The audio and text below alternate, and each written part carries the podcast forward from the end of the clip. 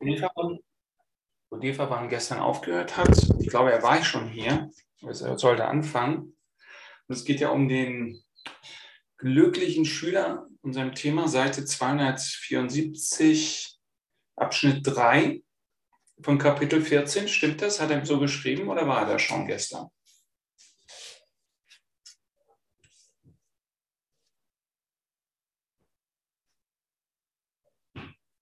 Na, ich mache mal weiter. Also was die glücklichen Schüler anbelangt, ist interessant, weil er sagt hier, wir sollen sozusagen nicht schuldig sein, dass wir noch nicht vollkommen sind. Und das sage ich auch schon immer meinen Schülern. Ich bin ja hier Deutschlehrer in Spanien und die Leute sagen immer Entschuldigung, Entschuldigung, dass ich das noch nicht perfekt kann. Ich sage immer, ich hätte gar keinen Job, wenn du schon perfekt wärst. Ja. Also Perfektion ist immer so eine gefährliche Geschichte, wenn es ums Lernen geht oder um Veränderung und überhaupt für uns, die wir hier in einer dreidimensionalen Welt leben. Und da ist Perfektion eigentlich eine Ego-Idee, die das von uns oder von anderen verlangt, dass wir irgendwie in irgendeiner Form vollkommen sein sollten. Und das erzeugt natürlich Schuld, wenn wir so ein hohes, ähm, so eine hohe Forderung an uns selbst stellen, Wobei nicht ganz klar ist, dem Ego ist völlig unklar, was das eigentlich heißt. Ja? Also vielleicht so eine Art Mutter Teresa-Geschichte. Aber Mutter Teresa hat auch in ihren Tagebüchern geschrieben, dass sie eigentlich nur die ersten vier bis sechs Wochen in ihrem, in ihrer, nach ihrer, soll ich sagen, Berufung in so einer Gottesseligkeit gelebt hat und dann eigentlich den Rest ihres ganzen Lebens war sie in einer totalen Dunkelheit, Dunkelheit getaucht also von ihr war eigentlich verlangt, dass sie ihren Dienst macht, da die Leute in Kalkutta, die Sterbenden in so ein Hospiz zu bringen und sie zu pflegen, ohne dass sie eine wirkliche lebendige Beziehung mit Gott gespürt hat. Ja? Das war also schon hart, hart, was sie gemacht hat. Sie hat durchgehalten durch Glauben und Willen, könnte man sagen, aber so von innerer Seligkeit, wie wir das eben oftmals glauben, dass das so sein muss, war da keine Spur. Und ich weiß nicht, ob sie für irgendetwas ein Modell sein kann. Sicher kann sie das sein. Aber was Vollkommenheit anbelangt, ist es eben so, dass wir diesen Gedanken eben auch äh, über Bord werfen. Wenn das Ego kommt und sagt, ah, du, das, das musst du noch verbessern, hier musst du noch arbeiten und hier ist noch eine Baustelle und da und da und da. Ne?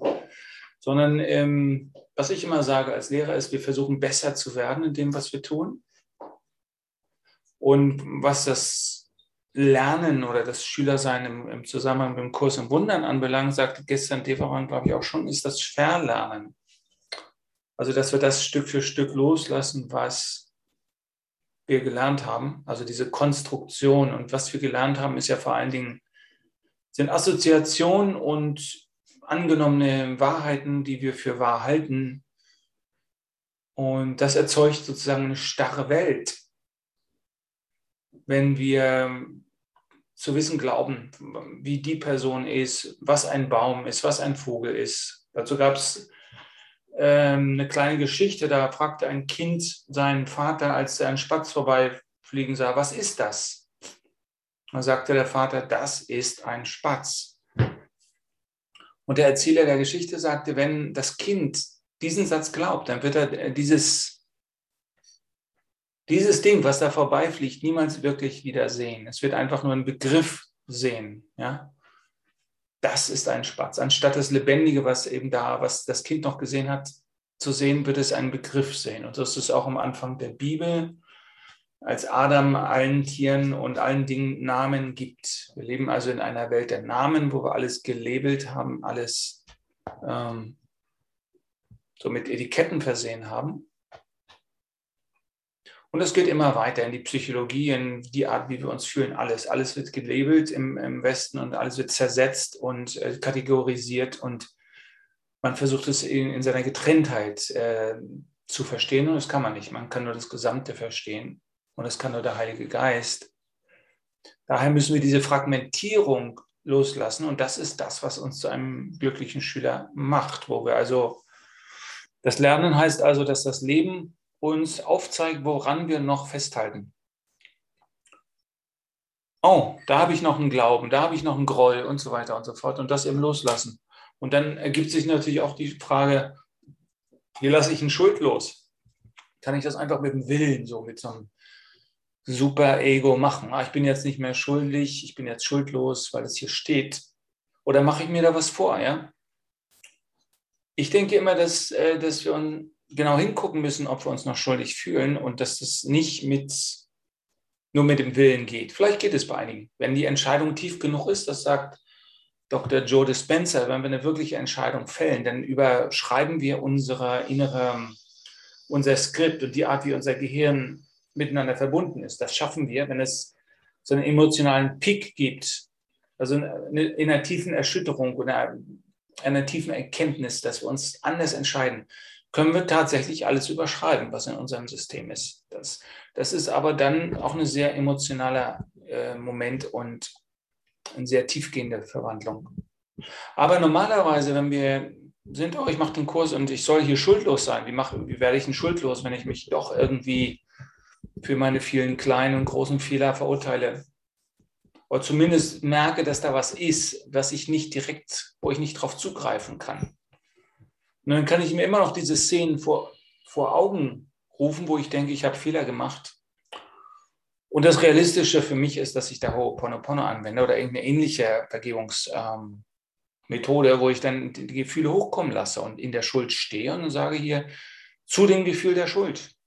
Tut mir leid, bitte vergib mir, danke, ich liebe dich und das einfach loslassen. Also in diese Erinnerung reingehen und das Schuldgefühl hochkommen lassen und dann es loslassen. Wegreden kann ich das nicht. Ich denke, was wir gefühlt haben und weggesteckt haben in unser System, müssen wir nochmal berühren. Kannst du sagen, mit dem Heiligen Geist, wenn dir das hilft. Dann loslassen. Also es ist schon eine Entscheidung, jetzt nicht mehr schuldig zu werden. Also sanft mit dir umzugehen, diesen Prozess nicht die, die, den Kurs als ein Gesetzbuch nehmen, der Vollkommenheit von dir hier und jetzt verlangt auf dieser horizontalen Ebene, wo der Begriff der Vollkommenheit bedeutungslos ist, sondern dass du sagst, okay, heute zeigt mir der Heilige Geist, was ich loslassen kann. Und das möchte ich auch gerne versuchen. Und letztendlich, wie Paulus sagt, ich weiß noch nicht mal, wie ich beten kann, das macht auch der Heilige Geist in mir. Also ich muss hier keine Superleistung vollbringen. Es ist sehr, sehr leicht, solche Bücher wie den Kurs im Wunder, der wirklich alle Wahrheiten enthält, die du jemals in 40 Jahren Meditation erlangen könntest. Das ist sehr, sehr gefährlich, das alles in den Kopf reinzulesen und dann von da aus zu operieren. Das ist auch nur wieder ein spirituelles Ego. Also das Ego ist sehr, sehr anpassungsfähig. Es macht ihm gar nichts aus, den Kurs jetzt zu nehmen und daraus ein neues Ideal zu und das ist nicht ein Handlungsideal, es ist, ein Pro, äh, es ist eine Einladung, dich selbst loszulassen, ohne daraus irgendwas wirklich zu machen aus, deinem, aus der heutigen Situation, sondern mit dir und mit deinen Brüdern liebevoll umzugehen, indem du sie freilässt und hieraus keinen Wettbewerb machst und kein Rennen, sondern einfach die Liebe Gottes zulässt. Das ist ja auch die Lektion heute. Ähm, in seine Gegenwart möchten wir jetzt eingehen und Gott ist nur Liebe und daher bin ich es auch. Und wenn du auf die Stimme des Ego hörst, dann merkst du, dass es mit dir nicht so umgeht, wie du mit deinem schlimmsten Feind umgehen würdest, was es dir alles an den Kopf knallt.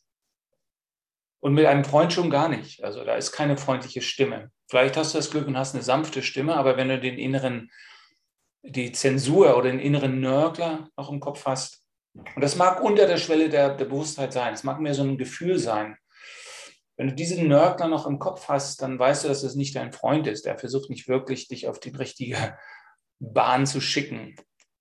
Also ähm, er macht, stellt klar, dass du mit dir liebevoll umgehst und sanft und dass der Kurs ein Aufruf zu dieser Sanftheit ist und nicht zu dieser nörgelnden Stimme, die damit fütterst in deinem Kopf. So, ich fange hier also mit Abschnitt 3 an, 274, die Entscheidung für die Schuldlosigkeit. Der glückliche Schüler kann sich nicht schuldig fühlen, dass er lernt. Das ist so wichtig für das Lernen, dass man es nie vergessen sollte. Der schuldlose Schüler lernt leicht, weil seine Gedanken frei sind. Doch zieht dies die Einsicht nach sich, dass Schuld Störung ist, nicht Erlösung und überhaupt keine, keine nützliche Funktion erfüllt. Also in Mexiko, da waren wir mal an der Kirche und da hat der der Priester gesagt, ja, ihr seid alle am sechsten Tag erschaffen Und darum ist das die Zahl 666 und dass ihr seid alle abgefuckt. Ihr seid alle ganz, ganz schlimm. Das ist die Zahl des Teufels. Also da, da wird natürlich Politik mit Schuld gemacht in der katholischen Kirche und auch hier bei uns, überall. Und das eben nicht zu akzeptieren, sagen, ich lasse mir hier keinen Scheiß reden, weder von mir selbst noch von anderen. Ich stehe in meiner Schuldlosigkeit. Und alles, jeder Gedanke der Schuld oder des Fehlers lasse ich los und ich fange immer wieder neu an. Ich bin hier in diesem, ich lebe in Gott und mir interessiert mich gar nicht. Und ich bin hier im Service. Ich bin, ich bin hier im Auftrag dessen, der mich gesandt hat. Und da muss ich mich nicht um alles, um etwas anderes kümmern. Das mache ich Schritt für Schritt, arbeite ich ab, was der Heilige Geist mir heute gibt. Ja, muss ich gar nicht machen und ich muss hier auch nichts verstehen. Ich muss hier nichts evaluieren, wie gut ich bin. Das äh, gibt es einen kurzen Text, wie man in der Gegenwart Gottes surft. Von einem Kursschüler auch. Und er sagt, du kannst, wenn du surfst, nicht hingucken und guckst, na, wie, wie, wie gut ist meine Performance als Surfer gerade? Wie gut mache ich denn das gerade eigentlich? Dann fliegst du sofort vom Brett. Du hast nicht die Zeit, über dich selbst nachzudenken. Und darum gehen viele Leute auch in, in die Berge und so weiter, wo sie wirklich mit dem Tod ringen, wenn sie eine glatte Felswand ohne Schutzseile hochklettern. Da wissen sie automatisch, dass die Zeit nicht da ist, um darum, oh, wie, wie, gut bin ich hier eigentlich? Na, ich will überleben, also ich bin so gut wie ich kann. Alles andere interessiert mich nicht. Oder ein Feuerlauf, das habe ich auch mal gemacht. Da weißt du, dass du dich den Elementen aussetzt, aber mit den Elementen zusammen da bist in der Gruppe, damit du nicht verbrennst. In solchen Ausnahmesituationen wissen wir ganz genau, dass wir hier nicht in dieser Faulheit des Hinwegträumens geraten sollen, sondern dass wir ganz gegenwärtig messerscharf da sind. Und dann spielt all das, was, worüber er hier redet, gar keine Rolle mehr. Dann bist du schon da.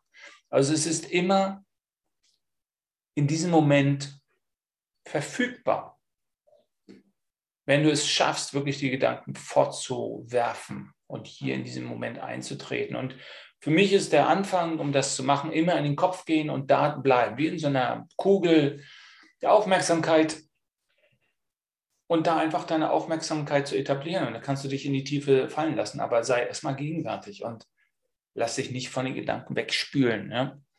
Vielleicht bist du gewohnt, Schuldlosigkeit lediglich dazu zu benutzen, um den Schmerz der Schuld auszugleichen und siehst sie nicht als etwas an, das an sich wertvoll ist.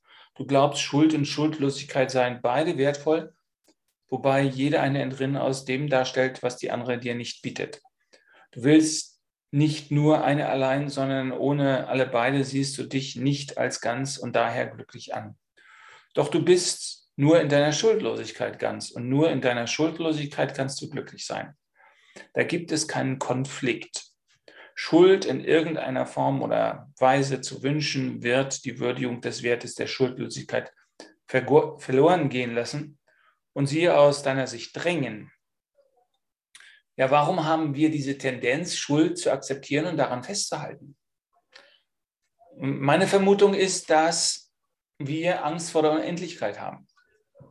Also wenn ich wirklich die äh, Schuld ganz loslasse, dann habe ich so diesen, äh, die Angst, dass ich so ins Universum hinausfliege ja?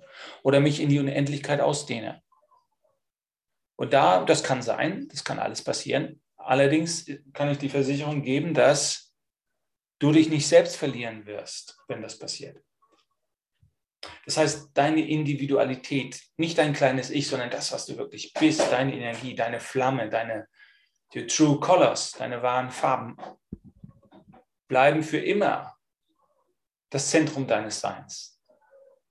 Wir teilen zwar alle einen Geist, aber du bist trotzdem in diesem einen Geist ein einzigartiger Ausdruck dessen. In dieser Welt und in der Welt, die kommt. Immer.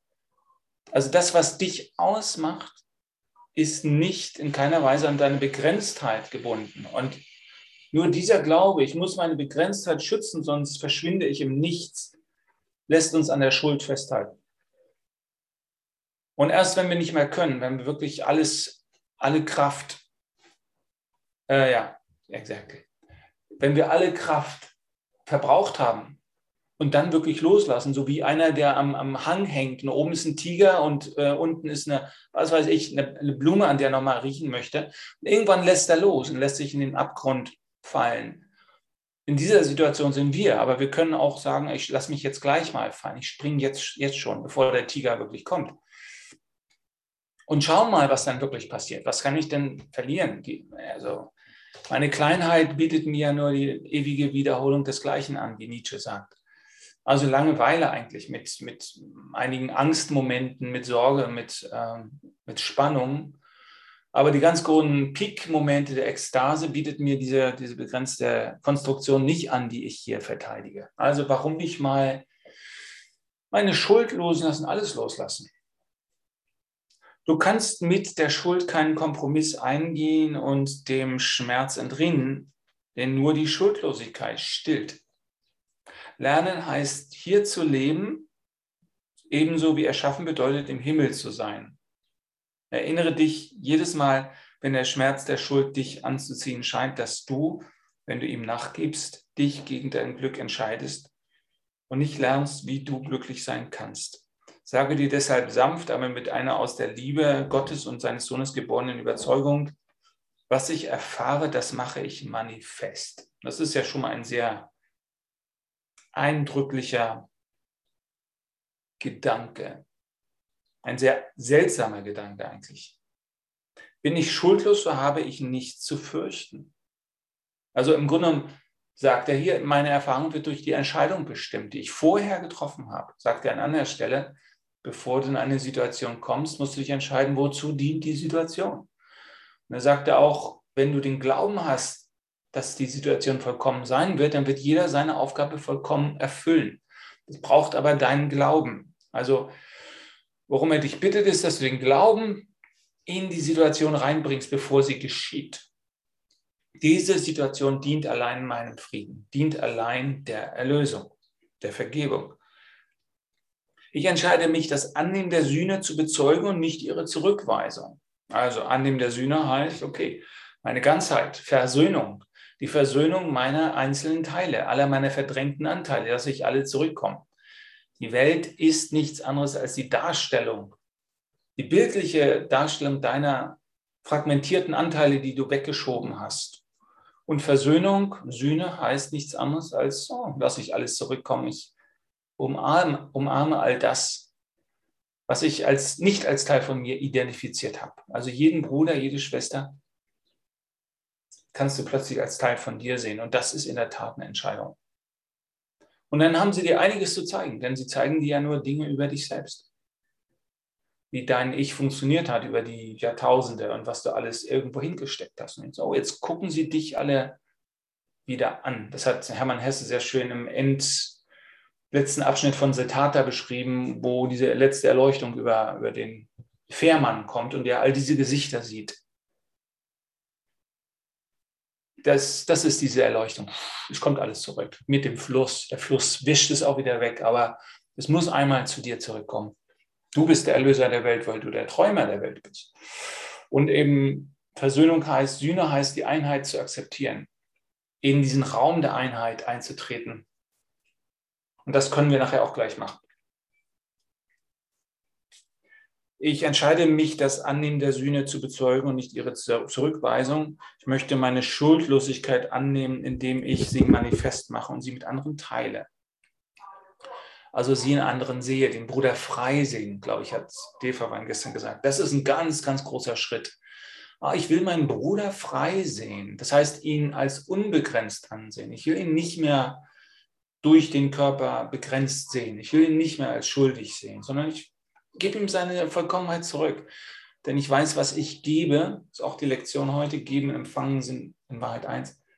Was ich gebe, das muss Teil von mir sein und es kommt zurück. Oder anders ausgedrückt, was ich gebe, ist Teil von mir.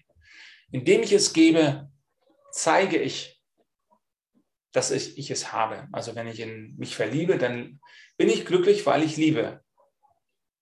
Und manchmal gibt es Momente, wo Liebe zurückfließt, aber eigentlich ist die Erfahrung der Liebe immer die Ausdehnung meiner Liebe nach außen. Das ist eigentlich das, was Liebe ausmacht. Und das ist eben ein gutes Beispiel daran, wie das Glück funktioniert. Ah, wenn ich das Glück gebe, wenn ich das anderen gebe, wenn ich andere freisetze, dann lerne ich die Kunst des Glücklichseins.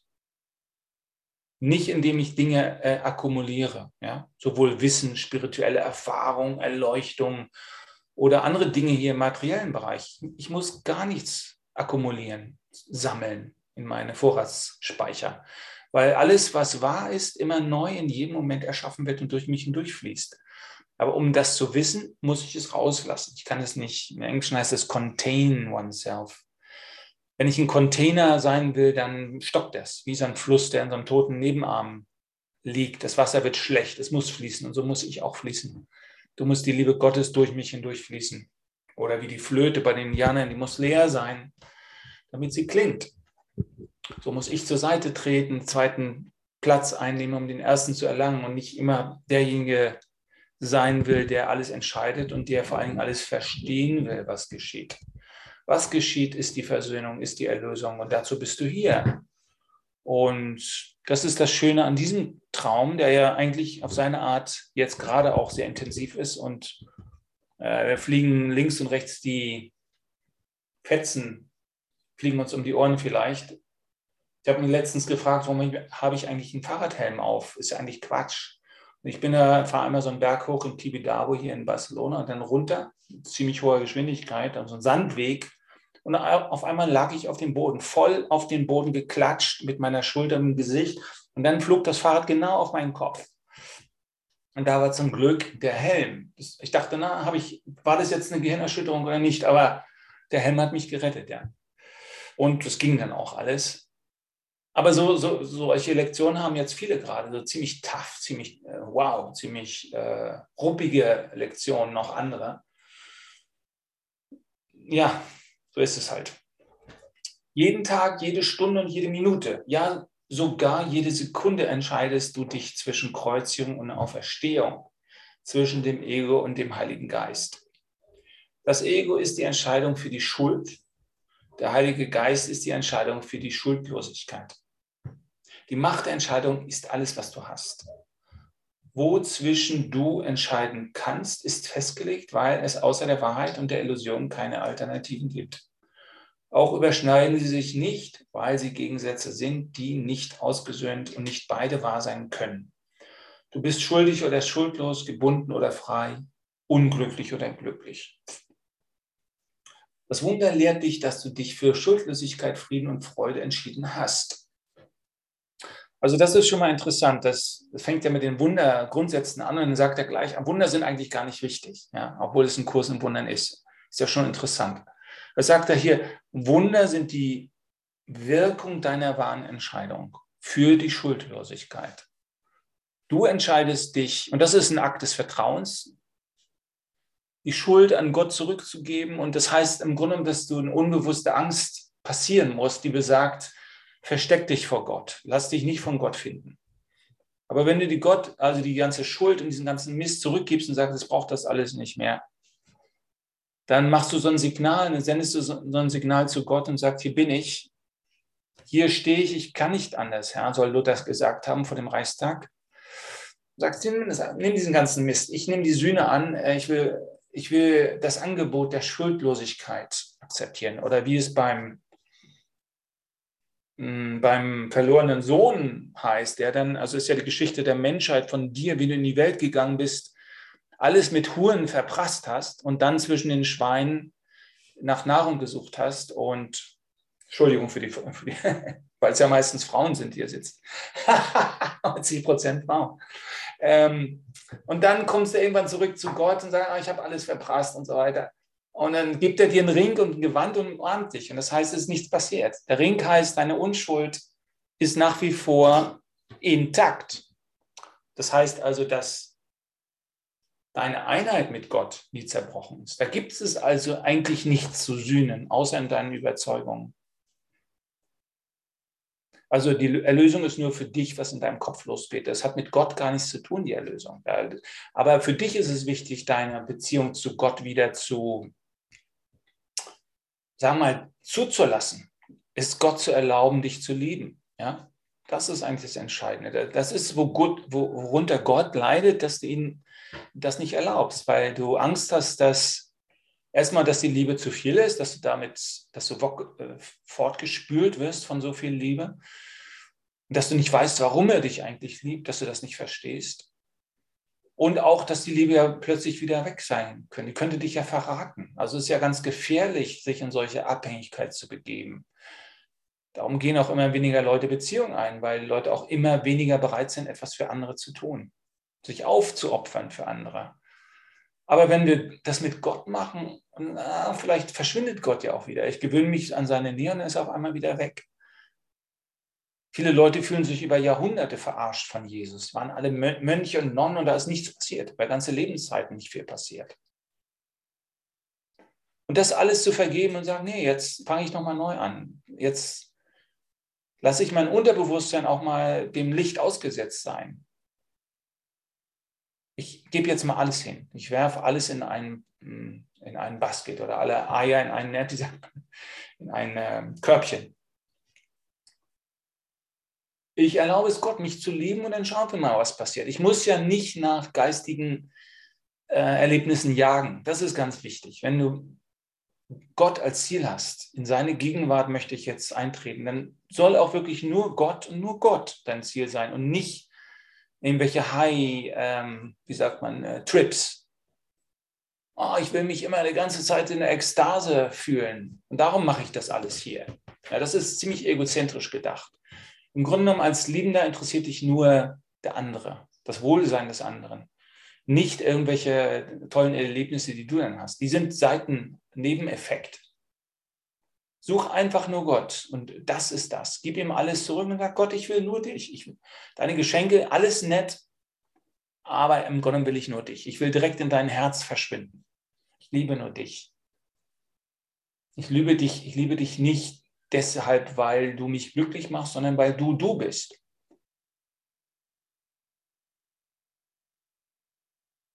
Also versuch deine Liebespfeile so hoch wie möglich zu schießen. Das Wunder lehrt dich, dass du dich für Schuldlosigkeit, Frieden und Freude entschieden hast. Es ist keine Ursache, sondern eine Wirkung. Es ist die natürliche Folge der richtigen Entscheidung und bezeugt dein Glück, das sich aus der Entscheidung ergibt, frei von Schuld zu sein. Jeder, dem du Heilung schenkst, gibt sie dir zurück. Jeder, den du angreifst, behält den Angriff und hegt ihn, indem er ihn dir vorwirft.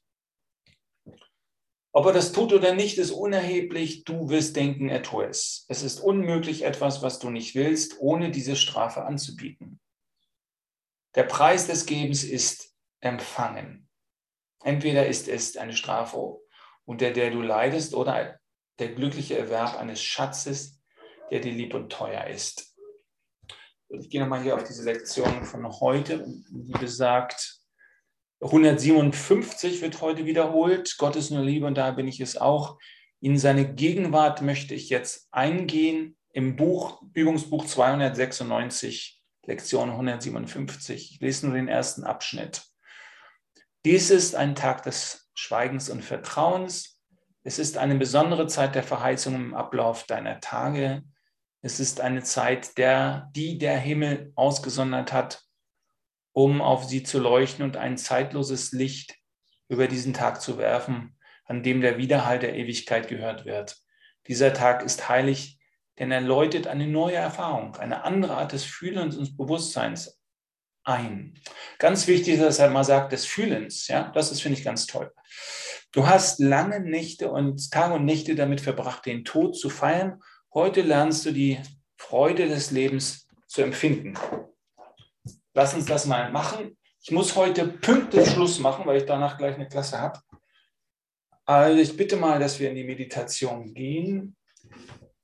Wir nehmen die Sühne für uns an. Wir gehen in seine Gegenwart.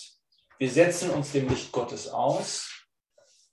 Und den Rest müssen wir nicht verstehen. Wir müssen nicht evaluieren. Wir müssen äh, nichts verändern. Wir wir müssen nur auftauchen. Ja, wir müssen nur hier auftauchen. Das ist eigentlich alles. Und das versuchen wir jetzt mal. Also entspann dich einfach mal, lass mal deinen Geist los, diesen Wunsch zu verstehen, dich zu orientieren. Gib mal diesen Wunsch, wenn du magst, weg. Nimm einen tiefen, mehrere tiefe Atemzüge. Halte den Atem im Moment in der Tiefe, also im Bauch, in der Brust und im Bauch. Und dann langsam wieder loslassen.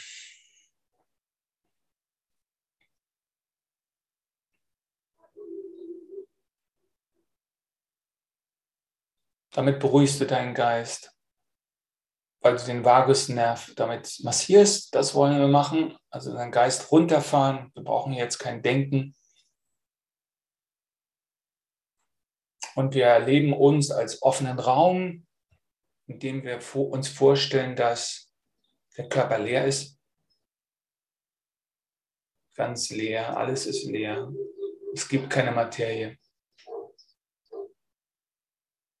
Und auch um uns herum. Der Stuhl, auf dem wir sitzen, ist leer. Der Tisch, an dem wir sitzen, ist leer. Alle Objekte sind leer in diesem Raum.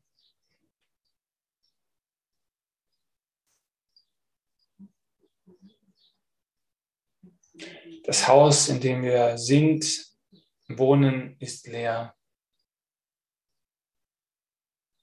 Und die Leere durchdringt alle Objekte außen und innen und wir können das ausprobieren, indem wir aus dem Körper mal rausgehen in unserer Vorstellung, über den Körper zum Beispiel und frag dich mal, bin ich auch hier? Bin ich auch außerhalb des Körpers gegenwärtig?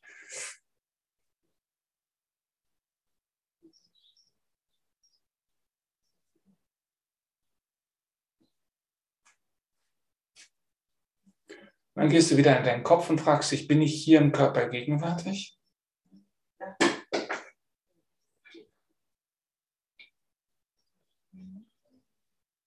Und gehst wieder raus. Kannst auch in eine andere Richtung gehen, seitlich, vor dir, hinter dir. Bin ich hier außerhalb des Körpers gegenwärtig?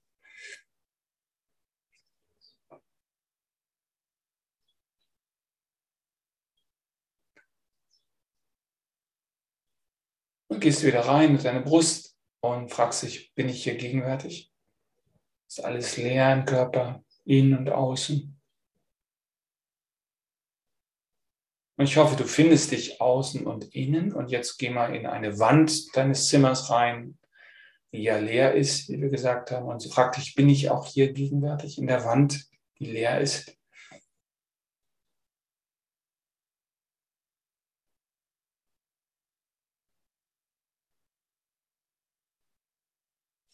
Jetzt kannst du wieder in deinen Körper gehen, in den Kopf und fragst dich, bin ich hier gegenwärtig? Jetzt stell dir vor, dass diese Gegenwart deines Geistes alle Dinge durchdringt, weil alles leer ist. Das ganze Universum hier ist leer. Und stell dir vor, dass dein Geist alles durchdringt mit großer Leichtigkeit. Alles miteinander verbindet.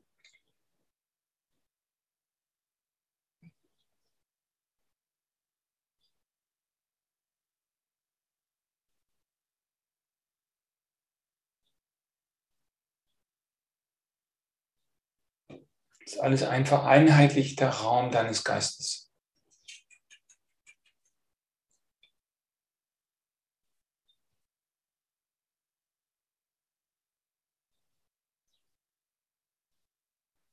Und du kannst sehen, da ist ein offener Raum, er ist unbegrenzt und trotzdem verlierst du dich nicht selbst, auch wenn du scheinbar leer bist. Lehre ist nur eine Lehre von Illusion, nicht von der Wahrheit. Die Lehre ist eine Einladung an die Wahrheit, in deinen Geist zu leuchten.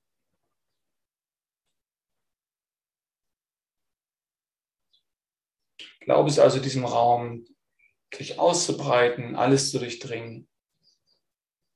Das ist die Versöhnung. Es gibt keine getrennten Objekte mehr. Alles ist Teil dieses Raumes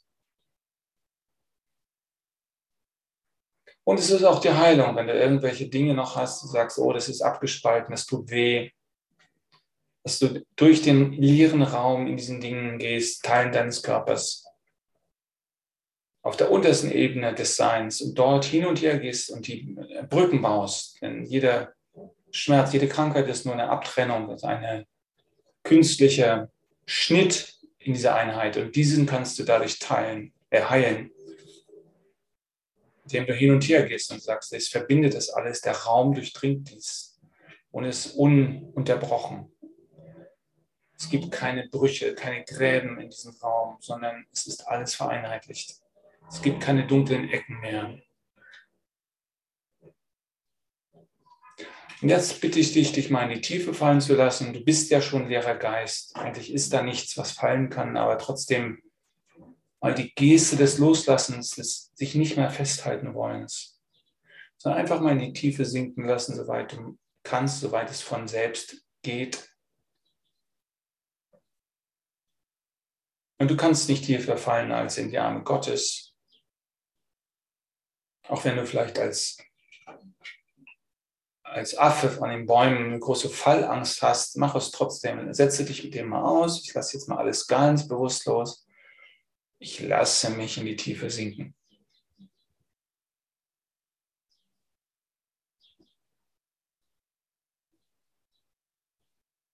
Ich halte an nichts fest, gebe alles weg an den Heiligen Geist.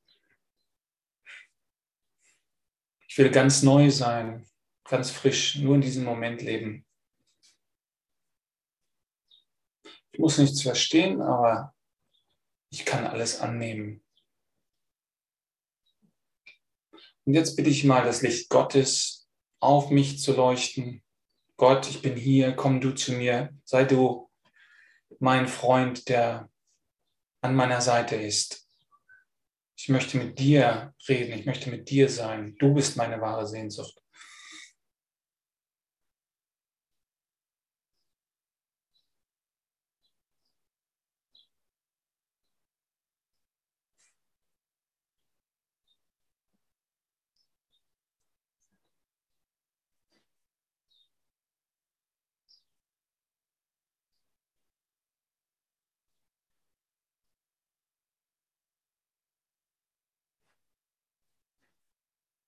Lass einfach das Licht Gottes auf dich leuchten, durch dich hindurch leuchten.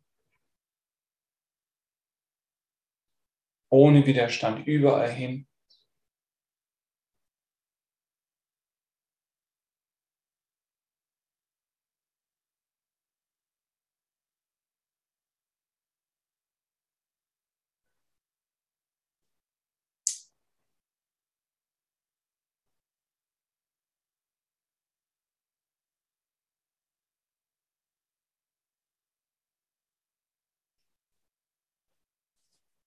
Und erlaube es seiner Liebe, dich zu lieben.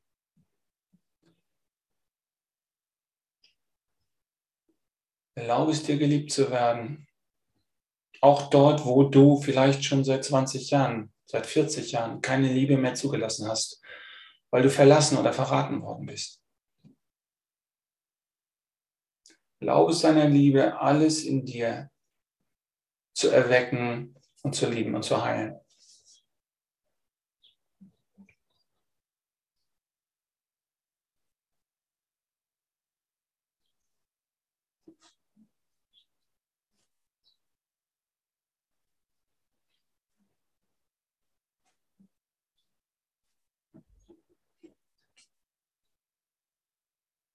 Brauchst nicht mehr als Gott.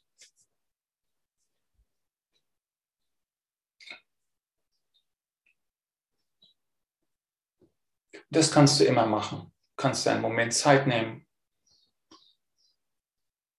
und alles loslassen, was in deinen Geist fliegt und immer wieder deinen liebenden Blick auf Gott richten. Jede Störung, jede Ablenkung wenn du sie erkannt hast, einfach loslassen. Diese Lehre erkennen, zulassen, die alles miteinander verbindet. Und deinen Blick wieder auf Gott richten, einen liebenden Blick, einen Liebesimpuls, wie der Autor der Wolke des Nichtwissens es beschreibt. Du kannst Gott nicht mit Worten erreichen, nicht mit Konzepten, aber mit Liebe schon.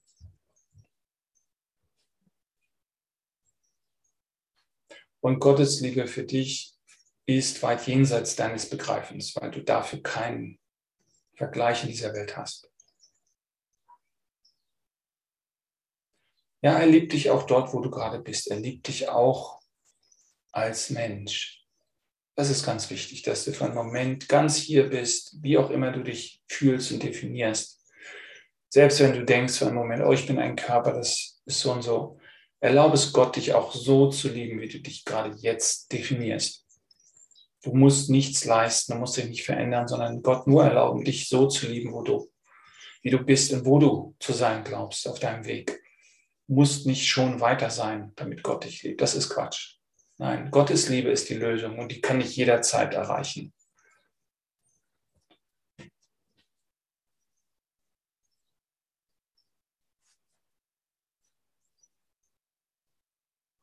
Wir erleben diesen Raum wieder, wir gehen außen, nach innen, von innen nach außen, erkennen, oh, ich bin nicht durch den Körper begrenzt. Die Dinge sind leer, alles ist verbunden durch den Raum, durch mein Bewusstsein. Und da hinein habe ich das Licht Gottes eingeladen. Und dieses Licht, was sich durch mich über das ganze Universum ausbreitet, das ist die Lösung, das ist die Söhne. Das ist meine Erlösung, indem ich das Licht eben nicht nur einlasse, sondern auch nicht mehr zurückhalte, sondern leuchten lasse durch das ganze Universum, ohne jeden Widerstand. Und dass ich mich dann identifiziere mit dem Licht. Ich bin das Licht, du bist das Licht. Ich will nur noch das Licht sein.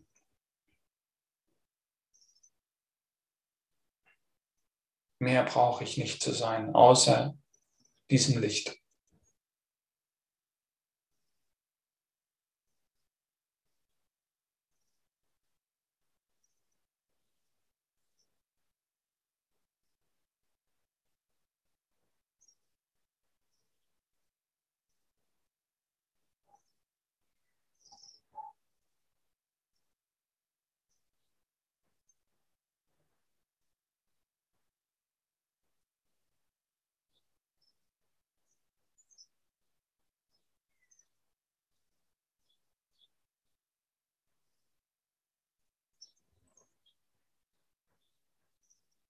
Das ist auch die Geste des Segnens, wenn du jemanden erlebst, sagt Jesus, segne jeden, den du begegnest. Das ist nichts anderes äh, als diese Ausdehnung des Lichts. Darin zu bleiben, das ist deine wahre Verteidigung. In dieser Ausdehnung des Lichts zu bleiben. Dich mit deinem Bruder zu verbinden, indem du diese Lehre erkennst und ihr es erlaubt, dich zu verbinden mit allem.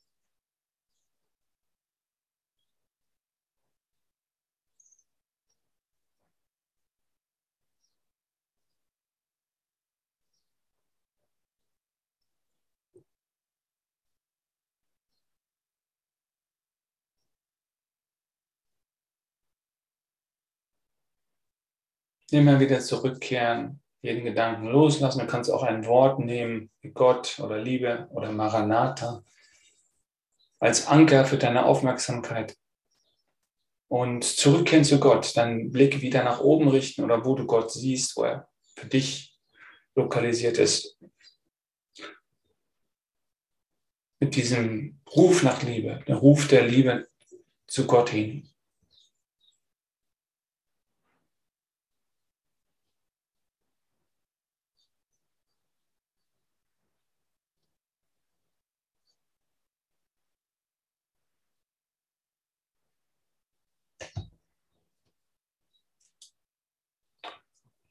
So, danke, dass du so weit mit mir gegangen bist. Wenn es noch Fragen gibt, bitte, jetzt du noch einen Moment. Wir können auch noch ein bisschen Musik machen, noch fünf Minuten.